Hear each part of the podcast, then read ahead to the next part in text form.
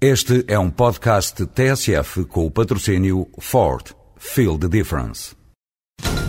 Olá, senhores ouvintes. Vamos tentar entrevistar o condutor do Ford Focus WRC. Aí vem ele. Senhor Gronome, é só para... O Ford Focus está imparável. O primeiro no Campeonato Mundial de Construtores de Rallys e o primeiro na estrada. Ford, feel the difference. Há um cerco a Lisboa, um embargo conduzido pela sua própria Câmara Municipal que sobrevive em decadência acelerada. Para além de total estrangulamento financeiro, da evidente ausência de projeto, da gestão trapalhona, da balbúrdia em que se encontra a cidade e da recente ruptura da coligação da direita, as suspeições e graves desconfianças sucederam-se insuportavelmente. Até que esta semana, 50 inspectores da PJ e procuradores do DIAP realizaram buscas em instalações de autarquia, residências e sedes de empresas, nomeadamente a Braga Parques, cujas relações perigosas com elementos da Câmara há muito eram faladas.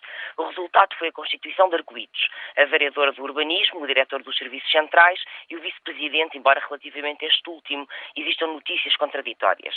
Perante os ininterruptos imbróglios, negócios, traficâncias, pressões e opacidade, sempre a opacidade, seria de esperar, no mínimo, que os eleitos envolvidos, em particular Carmona Rodrigues, viessem a terreiro esclarecer toda esta escandalosa situação e todas as dúvidas.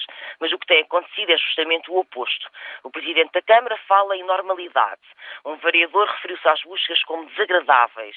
A Direção Nacional do PSD afirma que só há um problema com uma vereadora. Portanto, sem a vontade de retidão, ou Carmona mantém esta situação e deixa a Câmara Municipal de Lisboa ir caindo de podre até às próximas eleições, ou assume que este é um daqueles casos em que a dignidade está em saber parar.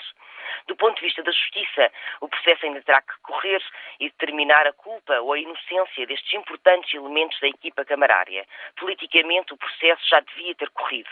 Este executivo municipal chegou ao fim da linha. Tem zero credibilidade nenhuma autoridade e nem sombra de futuro. Marques Mendes, que eleitoralmente se assumiu como o paladino da transparência autárquica, lembram-se do destino de Isaltino ou Valentim Loureiro, não reconhece o bruto falhanço desta equipa por si escolhida. Era mesmo o que faltava a Marques Mendes, passar a imagem de que até suporta, convive bem ou aplaude este tipo de política.